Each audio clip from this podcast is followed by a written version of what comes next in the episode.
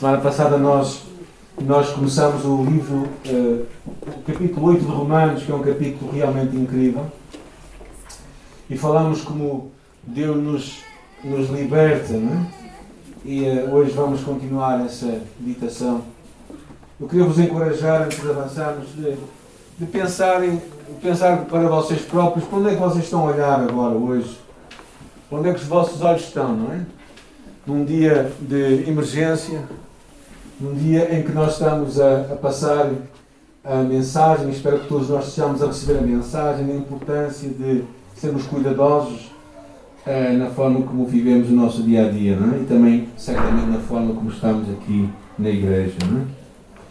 Mas é interessante que se tu hoje parasses e pensasses como é que estás a encarar o teu futuro, o que é que tu vês à tua frente, qual é as lentes futuras que tu tens para ti. É interessante que Paulo fala deste tema depois de falar do capítulo, no capítulo 8, versículo 1 até 17, da grande mensagem de que tu e eu estamos livres da condenação. Não há condenação para os que estão em Cristo Jesus. E não somente isto. Nós estamos livres da derrota, porque a lei do Espírito da vida nos livrou da lei do pecado e da morte. O que significa que tu e eu podemos viver vidas verdadeiramente de vitória sobre o pecado. E ele fala isso também pela pela herança que Deus nos dá, o Espírito Santo que habita em nós. E não somente isso, mas o facto central que ele desenvolve, que a semana passada falámos, da adoção. E a adoção tem conceitos muito interessantes que hoje não vamos referir, porque isso é da mensagem da semana passada. Mas falámos como é que, o que é que significa adoção, que nós somos completamente pertencentes ao Pai.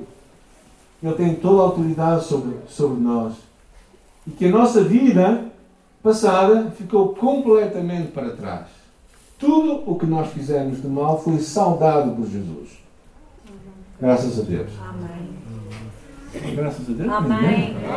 Vocês tiveram passados muito bons, estou a ver. O meu foi péssimo. Eu só eu conheci Jesus aos 8 anos de idade, mas sei que até lá e depois de lá fiz uma série de neiras.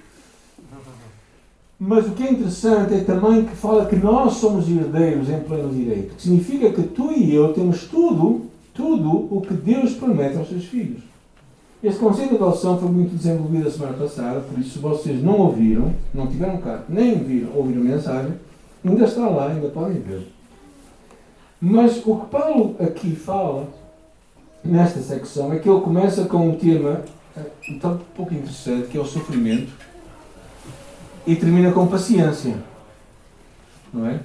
E o que ele basicamente fala, eu acho muito interessante, é, é, é, é ele começa-nos a dar uma perspectiva como é que tu e eu encaramos o sofrimento. Ele diz, porque para mim tenho por certo que as aflições desse tempo não são para comparar com a glória que há de, se, que há de em vós ser revelada.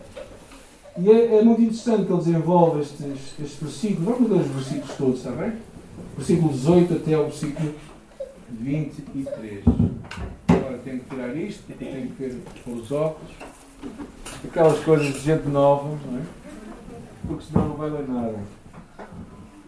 E ele diz assim: Porque para mim tenho por certo que os sofrimentos do tempo presente não podem ser comparados com a glória a ser revelada em nós. A ardente expectativa da criação aguarda a revelação dos filhos de Deus pois a criação está sujeita à vaidade, não voluntariamente, mas por causa daquilo que a sujeitou. Na esperança de que a própria criação será redimida do cativeiro da corrupção para a liberdade da glória dos filhos de Deus. Porque sabemos que toda a criação, num só tempo, geme e suporta angústias até agora. E não somente ela, mas também nós, que temos as primícias do Espírito, igualmente gememos no nosso íntimo, aguardando a adoção de filhos, a redenção do nosso corpo. Porque na esperança fomos salvos. Ora, esperança que se vê não é esperança, pois o que alguém vê como espera, mas se esperamos o que não vemos, com paciência o aguardamos. O que é que o apóstolo está aqui a falar? Basicamente, uma coisa que eu quero vos encorajar a comigo pensarem é da questão da perspectiva. Como sabem, uma das minhas paixões é caminhar e chegar a lugares interessantes. Este é um deles. Alguém conhece o que é isto? é o Senhor da Graça. E eu costumo, eu subo isto a pé, desde cá de baixo até lá em cima, e é muito interessante, é um percurso muito interessante.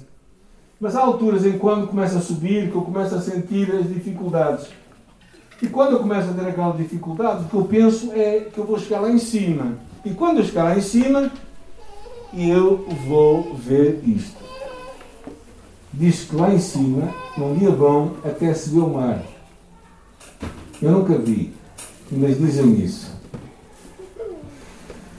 Ah, o apóstolo Paulo, que basicamente nos quer mostrar, é que enquanto nós estamos a passar por momentos difíceis na vida, isso irá determinar muito o que vamos fazer. Ou seja, é, para tu e eu sermos livres do desânimo enquanto passamos pelo sofrimento, precisamos ter a perspectiva certa.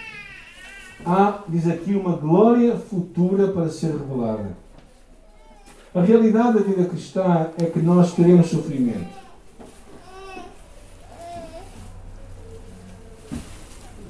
A realidade da vida cristã é que nós teremos sofrimento.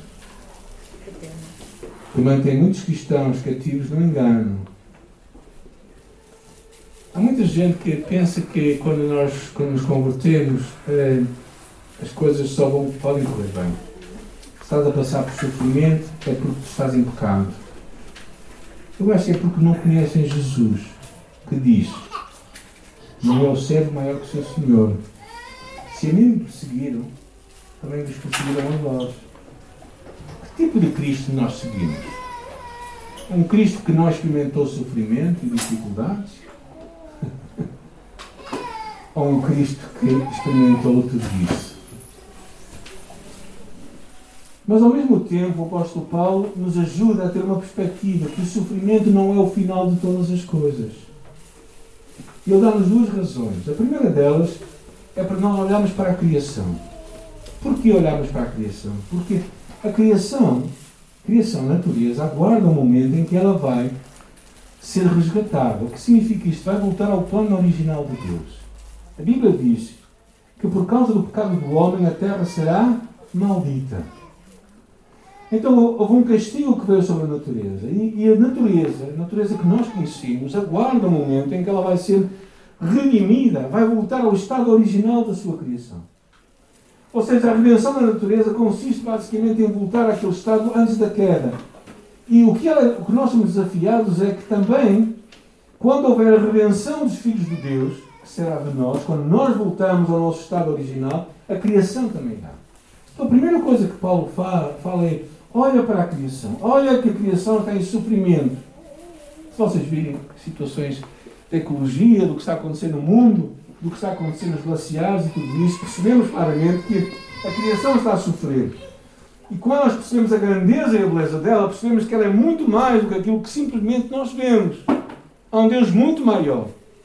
E a natureza está a guardar este momento. Este momento é interessante que o próprio, o próprio Isaías fala lá na, na profecia de Isaías, diz porque com alegria saireis, em paz sereis guiados, os montes e os outeiros romperão em cântico diante de vós, e todas as árvores do campo baterão palmas. É interessante aqui como que uma, uma alegria da própria natureza, uma personificação dela, para falar do momento em que Israel seria redimido e a natureza também seria redimida. E Paulo este tema. É um tema muito interessante, porque fala que, que basicamente precisamos de olhar à nossa volta para saber que a própria natureza está a clamar que algo irá acontecer. E a segunda coisa que ele nos diz é o versículo 23. Olha para a futura redenção dos filhos de Deus. Olhamos para o futuro, sabemos que o presente não é tudo. Existe muito mais. Eu acho que isso é muito importante. As primícias que ele fala que nós temos são as primeiras colheitas. Quando há as primeiras colheitas, significa a colheita maior virá caminho. Então, quando tu conheces Jesus Cristo, o que acontece basicamente é as primícias. Mas quando há primícias, significa que vem depois outras colheitas. E o apóstolo Paulo nos está a encorajar a pensar nisto. É? Estamos a encorajar que, que quando tu és adotado como um filho, e aqui nesta vida tu experimentas o Espírito de Deus em ti, o que tu experimentas é simplesmente uma pequena dimensão daquilo que tu vais experimentar na eternidade. Então, quando tu passas o sofrimento, o que Paulo está a dizer é que se tu te concentras no sofrimento, o que é que tu vais ver? Só sofrimento. Mas se tu consegues, através do momento que tu passas, perceber que isso é simplesmente um pequeno ponto na tua vida que vens, vais estar com Jesus, então vais ter uma outra perspectiva.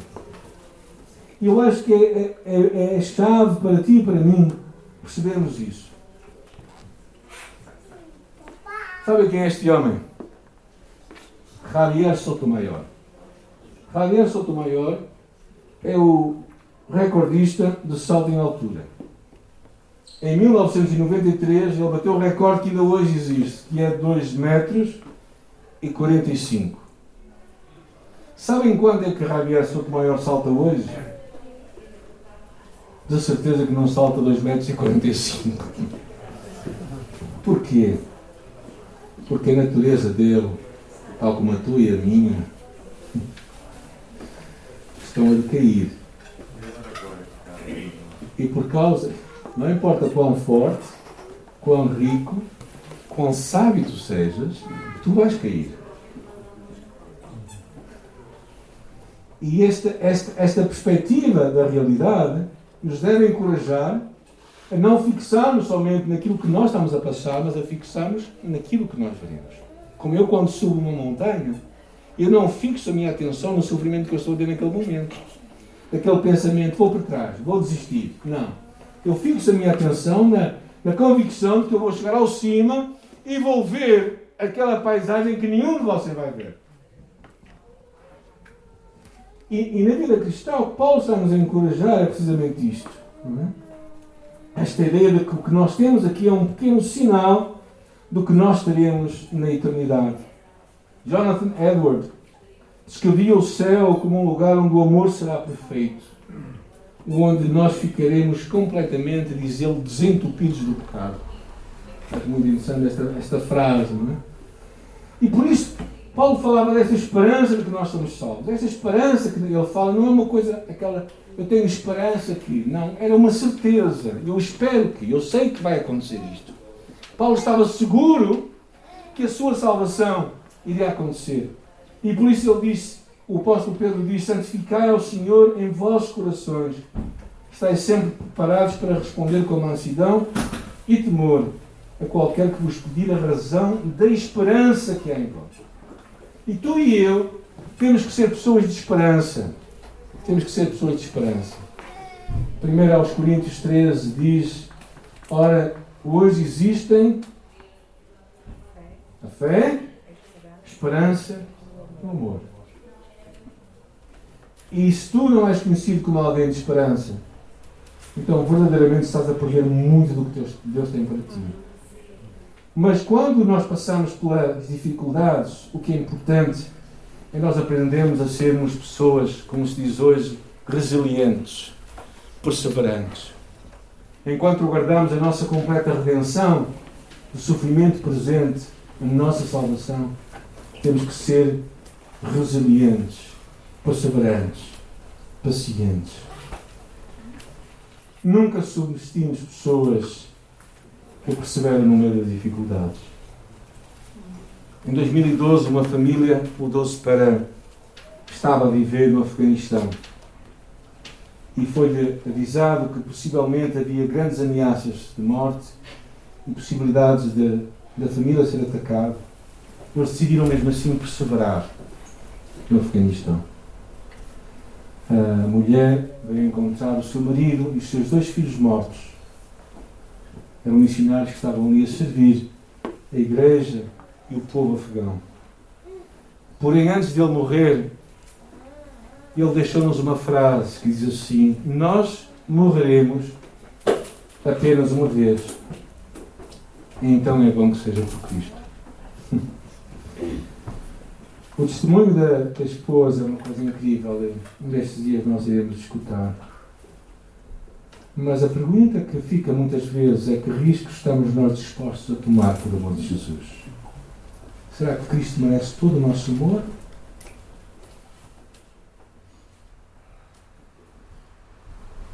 Por isso Paulo tinha, estava convencido de uma coisa que eu acho tão interessante. É? Era este, o nosso sofrimento presente não se pode comparar com a glória que será revelada. Por isso, persevera, olha para Jesus. E as aflições que tu e eu iremos passar não irão causar em nós desânimo. Porquê? Porque os nossos olhos não estão nas aflições. Os nossos olhos estão na glória que vai ser revelada.